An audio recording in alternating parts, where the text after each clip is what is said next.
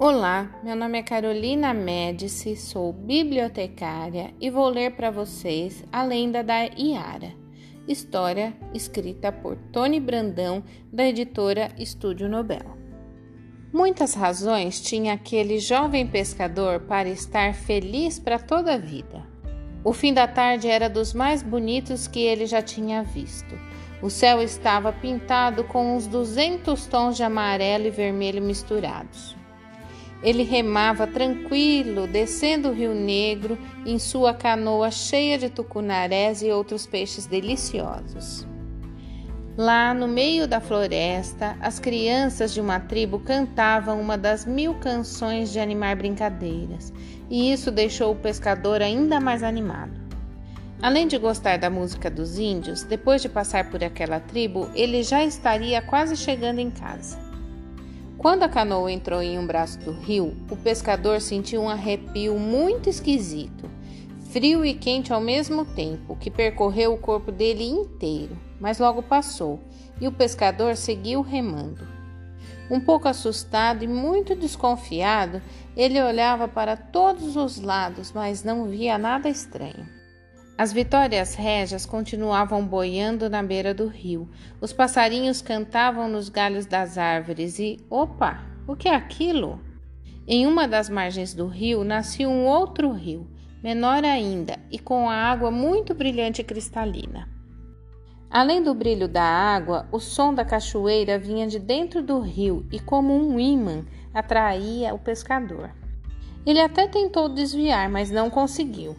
Os arrepios não eram nada perto dos calafrios que o pescador começou a sentir quando viu no final do rio uma enorme cachoeira com muitas quedas d'água. As gotas da cachoeira faziam no ar uma espécie de chuva de prata iluminada. No meio da chuva de prata, o pescador avistou uma luz verde brilhante e muito intrigante descansando sobre uma das pedras da cachoeira. Chegando mais perto, o pescador reparou que a luz se mexia e que aquele brilho não era apenas uma luz, tinha forma. E os cabelos negros e compridos. Era uma índia, só de verde, a índia mais bonita que o pescador já tinha visto. Aí, um tipo muito forte de paixão tomou conta do pescador. O ar que saía da boca dele queimava mais do que fogo. O coração batia em todas as partes do corpo e a única vontade que ele sentia era de se aproximar. E foi o que ele fez, e tudo aumentou, o fogo virou incêndio. O que era bater de coração virou bateria de escola de samba, e o que era paixão virou amor à primeira vista e para toda a vida. Além de ser linda, a Índia Verde cantava mais bonito do que todos os pássaros juntos um canto afinado e misterioso que fez o pescador tentar tocar aquela miragem. Quando sentiu o toque do pescador, a Índia Verde se assustou, parou de cantar e se afastou. O pescador disse à Índia Verde que ela não precisava ter medo. A Índia Verde abriu um sorriso e respondeu que ela só tinha se assustado um pouquinho e que quem tinha que ter medo era ele. O pescador não entendeu e perguntou por quê.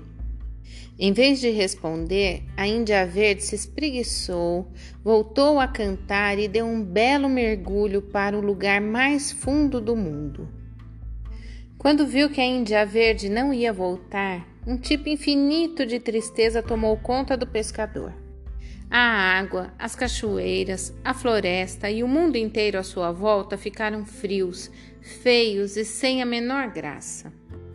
O pescador percebeu que daquele momento em diante não conseguiria mais viver sem ter ao seu lado a Índia Verde e pondo em prática a ideia que fez dele novamente a pessoa mais feliz do mundo, o jovem pescador mergulhou para sempre em busca do amor de sua vida, sem nem saber qual era o nome dela. Mas eu sei, era Yara. A lenda da Yara tem sua origem nos povos indígenas da região norte do Brasil, especialmente os povos da Amazônia. Na maioria das versões, ela aparece com a forma de uma índia. Em algumas delas, a Yara tem cabelos verdes. Com esse mito acontece uma coisa muito interessante. A Iara tem as principais características da sereia, que apareceu pela primeira vez na mitologia grega, cantando em alto mar de uma maneira tão bonita que atraía e enfeitiçava os argonautas durante a Guerra de Troia. Até onde se sabe, os índios brasileiros não tiveram contato com as histórias da mitologia grega.